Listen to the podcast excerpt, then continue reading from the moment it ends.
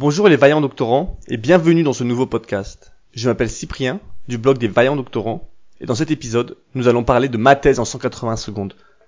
Laurine, une doctorante en neuroendocrinologie, y a participé et a gagné le prix du public pendant la finale régionale et a donc aussi participé à la finale nationale. Laurine va donc nous parler de ce qu'est ma thèse en 180 secondes, le déroulement, les leçons à en tirer, ce qu'elle a appris en faisant ma thèse en 180 secondes et si ça vaut le coup de le faire.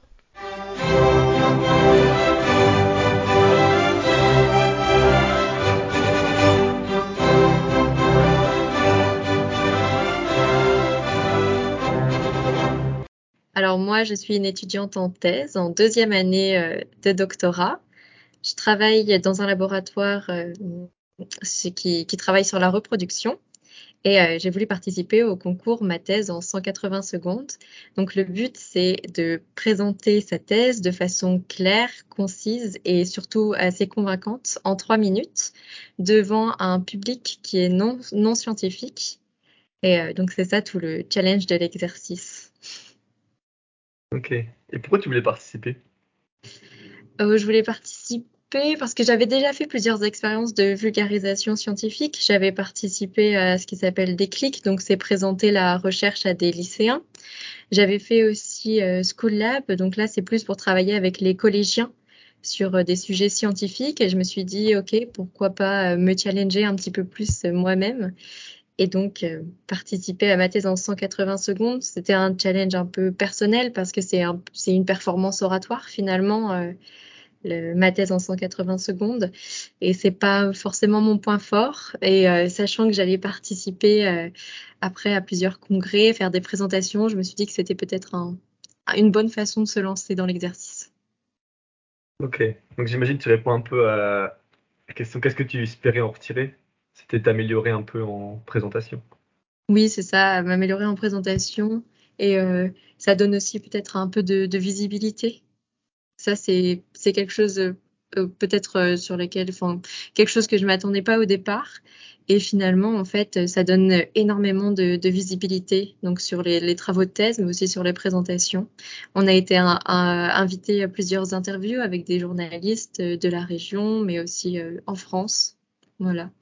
Ok. Pour parler de ton projet de thèse pour parler du projet de thèse, pour parler euh, donc également des, des, différentes choses, euh, de, des différents euh, exercices de vulgarisation scientifique qu'on peut faire. Donc ça nous met en avant en tant que doctorant, mais ça met également aussi le sujet de thèse en avant. Ok.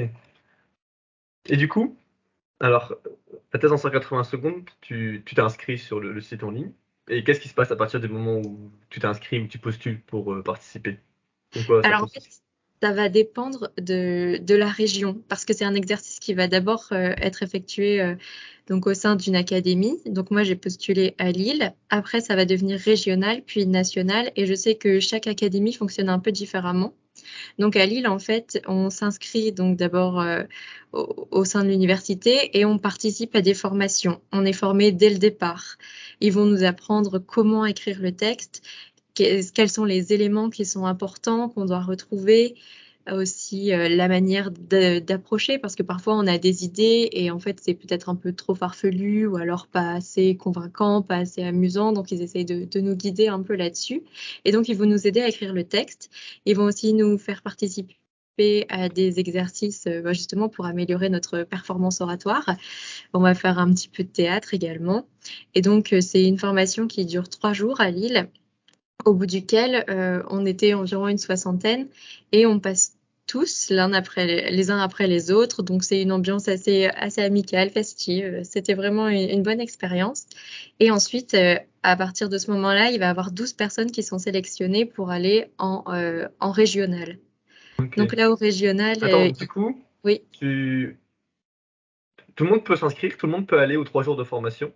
C'est ça. Et pendant ces, ces trois jours-là, pendant trois jours, vous vous entraînez à créer un, un petit. Bah déjà, la, déjà le, les trois minutes à la fin des trois jours. Et après, vous vous passez tous à la, à la queue leu les 60 personnes. C'est ça, voilà. Donc, enfin, en général, on est divisé en plusieurs groupes, donc on ne s'est pas tous vus, tous rencontrés. Et donc, ensuite, il y a quand même du temps qui se passe entre les différents jours de formation et, et le, le, jour où on va tous passer comme ça les uns après les autres. Et, mais voilà, donc le but c'est entre deux à chaque fois de s'améliorer, de travailler sur le texte, de travailler sur la performance. Et ils vont sélectionner, enfin nous en tout cas, ils ont sélectionné 12 personnes. Ok. Et donc ces 12 personnes, après, elles arrivent en régional.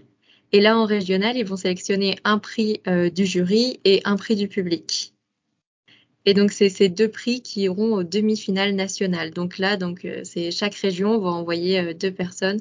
Alors, ça fonctionne euh, un peu différemment parce qu'il y a des, des, académies, par exemple, comme à Paris, où il y a plus de personnes. Donc, en fait, à Paris, ils sont divisés plus par université. Donc, au final, il y avait Paris-Saclay, Paris. Enfin, voilà, c'était un peu, un peu différent. Mais en général, dans les plus petites académies, c'est ça, c'est des, des régionales. Et ensuite, on se retrouve à 58 en demi-finale nationale. 58. Ok. C'est ça. Et, toi, tu étais. Euh, T'as fait quoi du coup dans, le parcours? Donc moi, j'ai été sélectionnée donc euh, euh, au sein de l'académie. J'ai participé au régional. Au régional, j'ai été élue prix du public et donc je suis allée jusqu'aux demi-finales nationales à Paris. Ok. Voilà. Et ensuite, donc aux demi-finales nationales à Paris, on était 58 et là, ils ont resélectionné 16 pour la finale nationale. Voilà. Et ensuite, le gagnant de cette finale nationale, il, euh, il a la chance d'aller au Canada pour participer à la finale internationale avec tous les pays francophones. Ok, ça doit être sympa. Oui, voilà, ça peut être un très long parcours en fait. Ok, bah du coup, on, va, on va se concentrer un peu sur ton parcours dedans. Qu'est-ce que tu espérais faire déjà lorsque tu as commencé? Tu avais des attentes Ou tu t'es juste dit, je vais donner de mon mieux et on va voir? C'est ça. Déjà, quand on arrive à la toute première étape de, sélection au sein de l'académie, on ne sait pas trop à quoi s'attendre. Euh, on a fait un texte, on est content, on a travaillé un petit peu dessus avec le, temps qui nous était donné pour le faire. Donc euh, finalement, c'est même si on a du temps, ça va quand même très vite. Et donc déjà, on s'est dit bon, faire partie des 12 finalistes, c'est bien, c'est déjà une bonne chose. Aller en demi-finale régionale, euh, c'est déjà super. Donc, euh, donc j'étais déjà contente d'être arrivée jusque-là. Donc forcément, après, quand on commence à, se prendre un petit peu au jeu, on a toujours envie d'aller plus loin, forcément. Euh, donc bah oui, le, prix du public, c'était, j'étais vraiment contente de, l'avoir eu. Mais bon, euh, quand c'est comme ça, on est 12, on se dit bon, c'est difficile de l'avoir, on verra bien. Et ensuite, voilà. Et, et après, jusqu'au demi, moi je suis allée jusqu'au demi-finale nationale à Paris, du coup. À Paris. Voilà. Et tu sens une sorte de tension au moment de présenter euh, qui augmente avec chacune des étapes ou c'est à peu près le, même ressenti à chaque étape? Ah Ouais, non, non, c'est pas du tout la, même ambiance euh, entre les différentes étapes. Donc forcément, la première étape, on est tous un peu formés de la même manière, euh, en tout cas à Lille. Et donc c'est assez amical, euh, on découvre un peu les, performances des autres, on compare forcément, mais euh, ça reste dans, ça a toujours été une bonne ambiance tout au long du parcours, mais là c'est vraiment euh, bon, on verra bien. Et déjà à la finale régionale, donc c'était entre les candidats, ça a toujours été très amical, mais quand même on se mettait un peu plus de pression. Bah, déjà c'était retransmis en direct sur certaines chaînes, des choses comme ça. Il y a les journalistes, donc ça, met déjà un peu plus de pression. mais c'était sur YouTube aussi, c'est ça? Je pense, avoir, je pense avoir suivi sur YouTube. Euh. c'est ça, c'était sur YouTube et euh, sur. Euh, il y a eu des interviews qui ont été faites sur Weo aussi, je pense. Ok. Voilà, donc forcément, ça met un peu plus de pression à chaque fois, à chaque fois qu'on monte une étape. Et il y a aussi le coaching qui change un petit peu à chaque fois parce qu'en fait, euh, on a à Lille, on a des coachs qui vont nous suivre tout le long et ils vont nous faire changer notre façon un peu de présenter le texte. On va l'affiner au fur et à mesure pour qu'il soit de mieux en mieux. Et euh, voilà, et ça aussi, ça, ça, participe à faire monter la pression un petit peu à chaque fois. Ok. Et comment c'était à Paris du coup? Alors à Paris, euh, ben déjà tout est beaucoup plus grand parce que c'est, on vient chacun de, différentes régions, donc euh, c'est vraiment bien. On a l'occasion de rencontrer les, personnes qui ont eu un peu le même parcours que nous, donc à chaque fois, forcément, on compare. Et, euh, mais ça nous permet aussi de faire beaucoup de rencontres, de, de découvrir aussi beaucoup de sujets de thèses différents, parce que c'est pas que des sujets de thèses scientifiques. Ça peut être mathématiques, euh, plutôt ce qui est SSH, Euh, forcément, ensuite, on a la biologie, et, euh, il y a aussi la physique, enfin, c'est beaucoup le, la littérature, il y a beaucoup de thématiques différentes, donc c'est toujours euh, sympa de découvrir les différentes thématiques, les différents travaux des doctorants. Et ensuite, bon, après passer cette rencontre, il y a quand même une, une, une, forte compétition à Paris, pour, mais toujours dans, dans, une très très bonne ambiance. voilà. Mais c'est vrai que c'était beaucoup de rencontres, de découvertes. C'était très bien. ok. Et qu'est-ce qu'un un texte ou une présentation qui te fait gagner le, le prix du, du public? Qu'est-ce qu'il y, qu y, avait dans ta présentation qui, tu penses qui, qui a plus touché le public, du coup? Alors, c'est c'est pas une question euh, évidente. Euh, je pense que déjà, je travaille en reproduction, donc c'est peut-être une, une, thématique qui capte un petit peu l'attention, qui est amusante au premier abord. Donc, euh, je pense que ça a peut-être participé aussi. Après, j'avais essayé de, pendant la présentation, de glisser des exemples pour que ça parle un petit peu plus aux gens. Peut-être que c'est ça qui a fait la différence. ok. Et comment est-ce que ta présentation s'est euh, affinée avec euh, les différents? Qu'est-ce que tu as changé concrètement dedans? Alors, euh, au début, mais justement, au début, j'avais pas ces exemples-là. J'étais, vu que j'ai un sujet qui est biologie, j'étais restée assez fort en, en, biologie. Et au fur et à mesure, je me suis dit qu'il fallait que plus capter l'attention des gens. Donc, j'ai parti vraiment à donner des exemples. Donc, ça, c'est quelque chose qui a changé.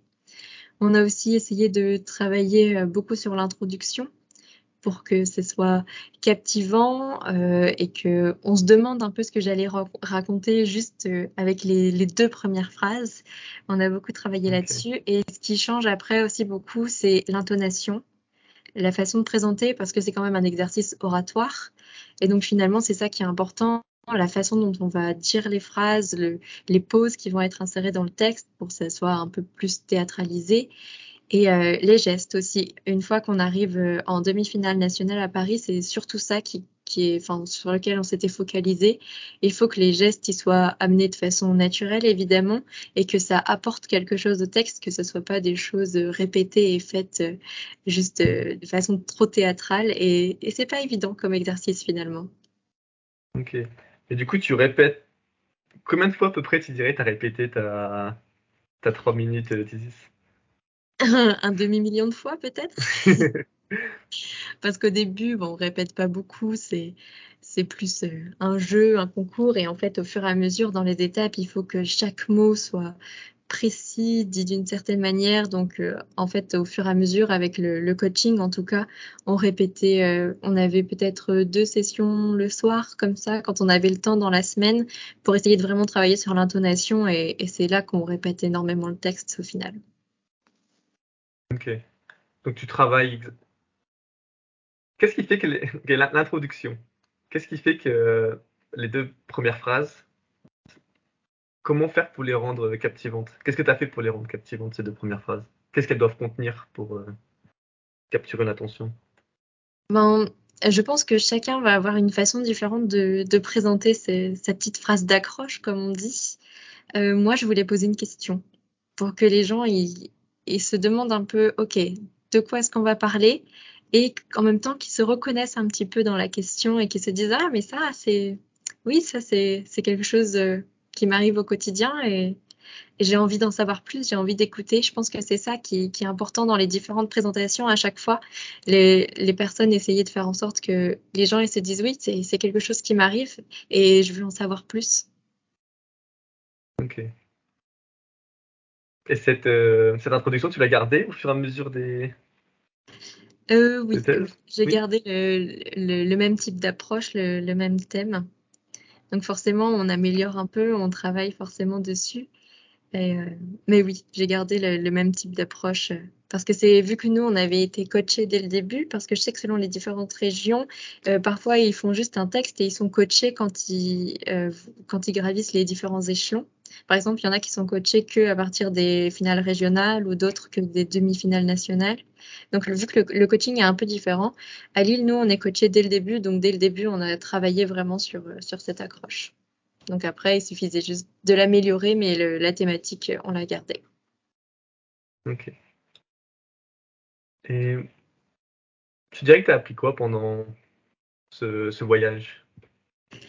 Euh, Je pense que la première chose que j'ai apprise, c'est euh, la façon de s'adresser à un public qui est pas scientifique. Parce qu'en fait, on se demande toujours quel niveau de détail il faut donner. Est-ce qu'on doit définir chaque terme? Mais au final, en fait, c'est donner trop de détails, c'est trop lourd. Il faut bien réussir à choisir les mots qu'on va, qu'on va détailler, les termes à utiliser aussi pour pas que ça, ça soit trop compliqué, mais qu'en même temps, ça soit des choses qui soient compréhensibles. Et donc, en fait, c'est vraiment ce niveau de détail qui est important. Et je pense que c'est la, la première chose qu'on apprend rien qu'en rédigeant le texte parce qu'on n'a que trois minutes, donc euh, ça va vite. C'est pas énormément de mots finalement, parce que si c'est trois minutes avec euh, un débit de parole qui est très rapide, ça sert à rien non plus. Donc euh, c'est vraiment ce, le détail à mettre dans le texte qui est vraiment difficile au départ et c'est la première chose qu'on apprend. Après, je dirais que forcément, on gagne en confiance en soi. parce qu'on s'exprime quand même devant un public qui est petit au départ, puis de plus en plus grand. Et euh, c'est quand même un texte qu'on a écrit nous-mêmes. Il y a aussi ce petit côté théâtral qui est pas forcément euh, facile, en tout cas pour moi. Et donc, euh, cette aisance à l'oral, c'est quelque chose que j'ai appris et, je pense que c'est quelque chose que j'ai gagné aussi au fur et à mesure des performances. voilà. Et après, évidemment, on gagne aussi beaucoup en relationnel et en contact avec ce type d'expérience. Ok. Et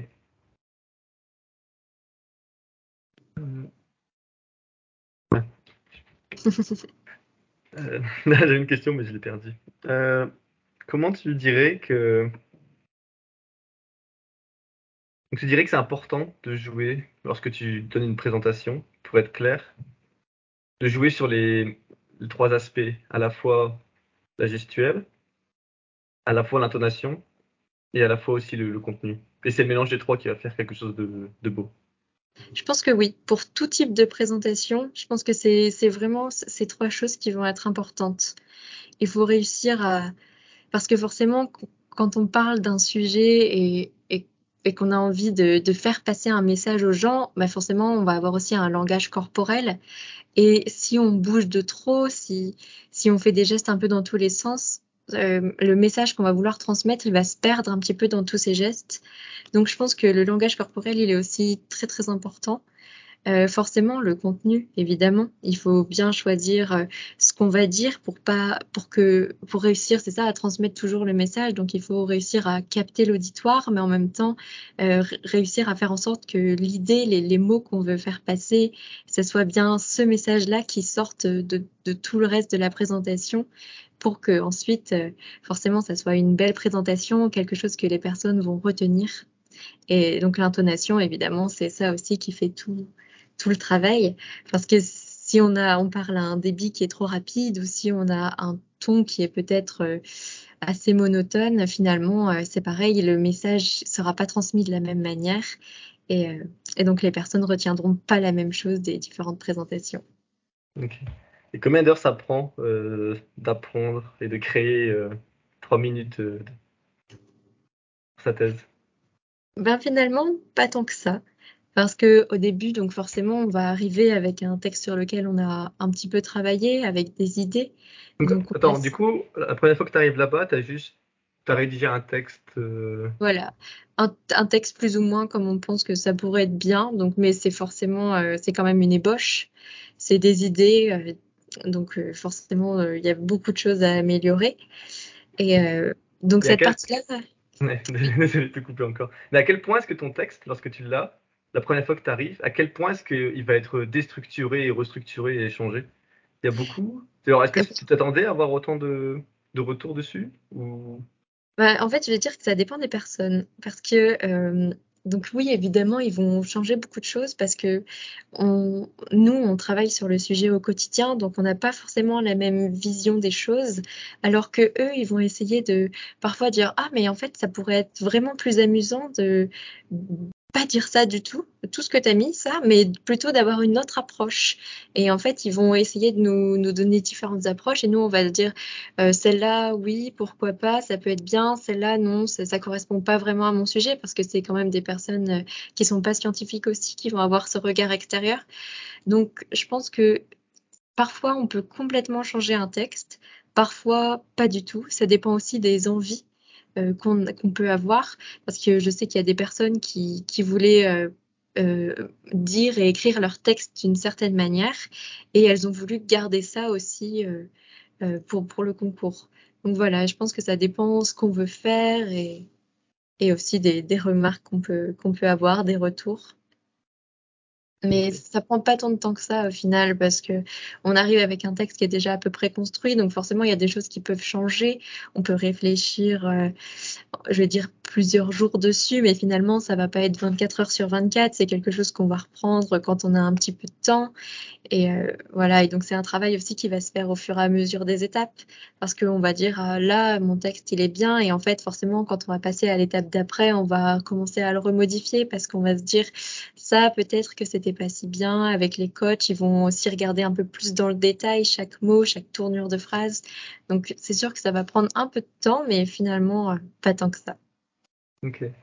Et si tu avais deux trois conseils à donner pour faire cette présentation, tu dirais quoi?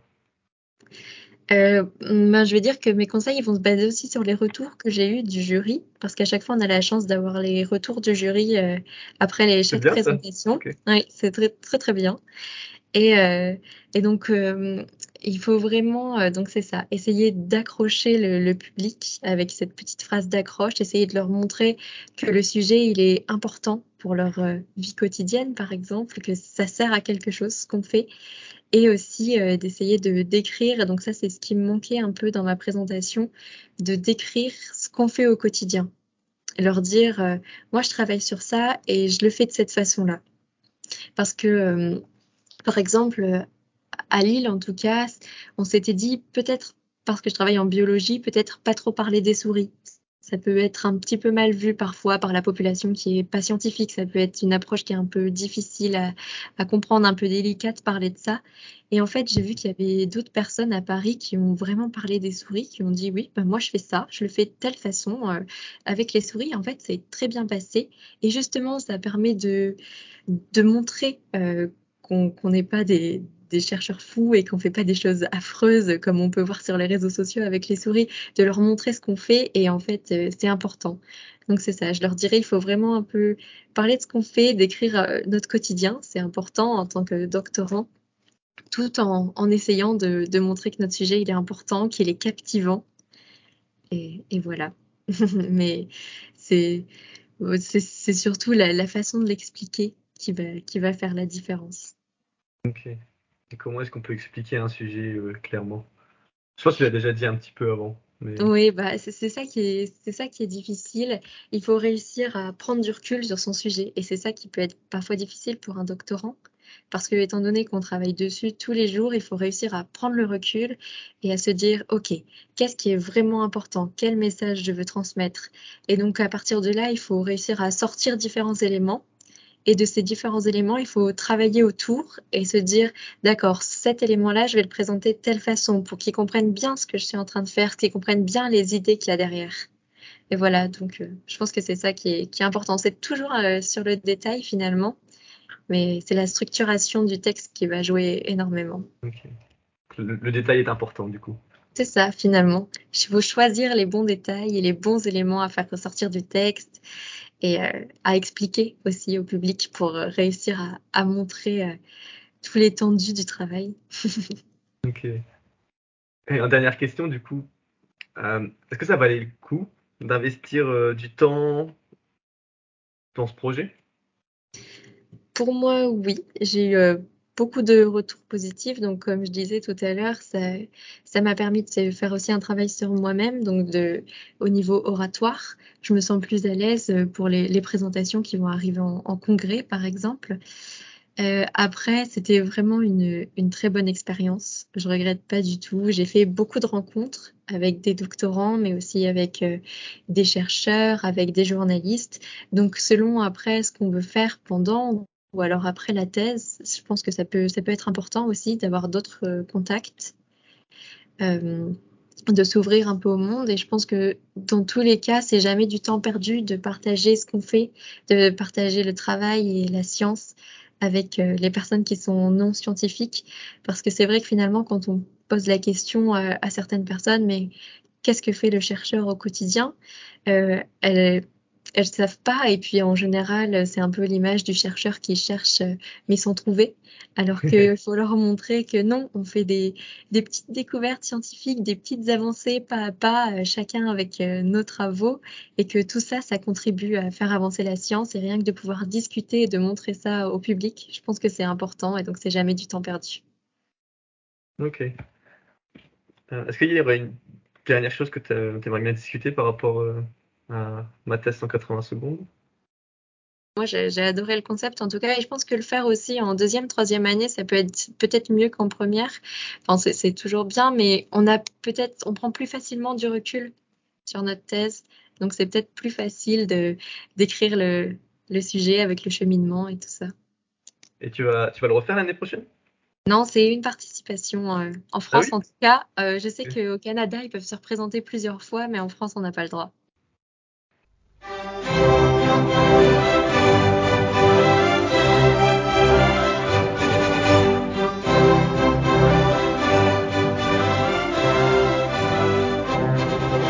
J'espère que ce podcast t'a plu. Si tu veux aller plus loin et apprendre à gérer ton doctorat, je t'invite à aller voir mon blog Vaillant Doctorant. Si tu as aimé ce podcast, partage-le.